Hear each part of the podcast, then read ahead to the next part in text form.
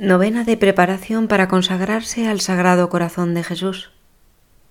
Sugerencias del Padre Croiset para las visitas al Santísimo. Primero, saluda a Jesucristo con todo el respeto que exige su presencia.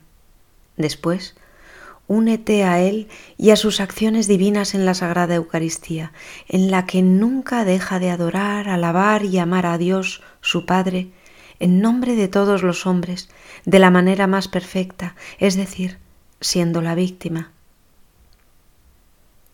Sigue meditando y trata de formarte una idea de sus recuerdos, su soledad, su vida oculta, la privación completa que sufre, su obediencia a las palabras del más humilde sacerdote, su humildad y otras virtudes según el modelo que nos da de ellas en la Eucaristía. Proponte imitar esas virtudes y decídete a lograrlo siempre que se presente la oportunidad.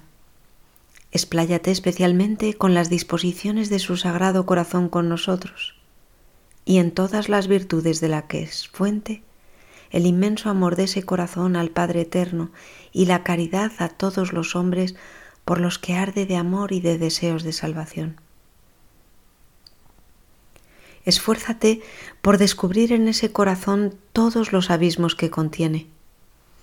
Abismos de humillación, de pobreza, de sufrimiento, de amor, de consolación, de dulzura, de aceptación de los designios divinos, de misericordia, de fuerza, de sabiduría, de abundancia, de gratitud, de mansedumbre, de alegría santa, de confianza. Considera cuáles son los sentimientos de su alma santísima a la vista de la ingratitud de los hombres que le muestran indiferencia. Realiza actos de reparación por gratitud y sobre todo por amor a Jesucristo para reparar todas esas ofensas. 2.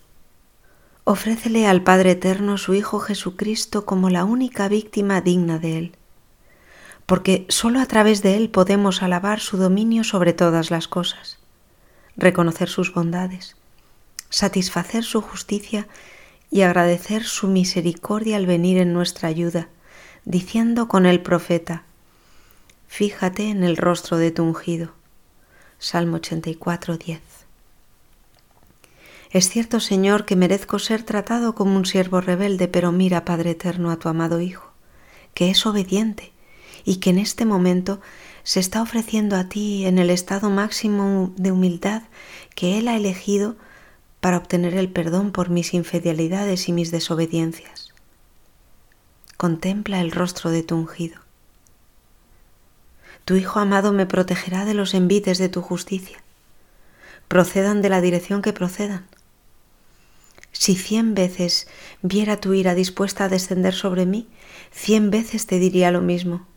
Contempla el rostro de tu ungido. No tengo ningún mérito por mí mismo, pero te ofrezco una víctima de infinito mérito.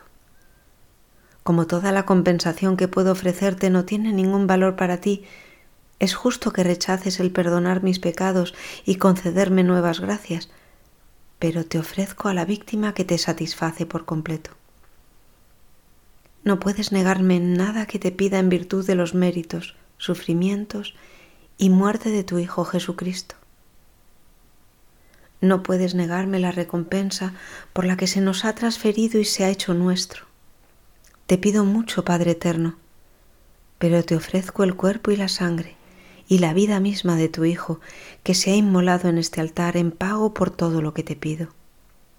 Y lo que te pido, por mucho que sea, será infinitamente menos de lo que te ofrezco.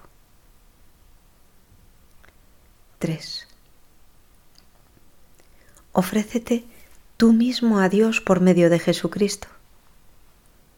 Ofrécele en sacrificio tu vida, tu trabajo, tus gustos, tus inclinaciones Ofrécele en especial algo bueno que te propongas hacer o alguna mortificación para vencerte a ti mismo.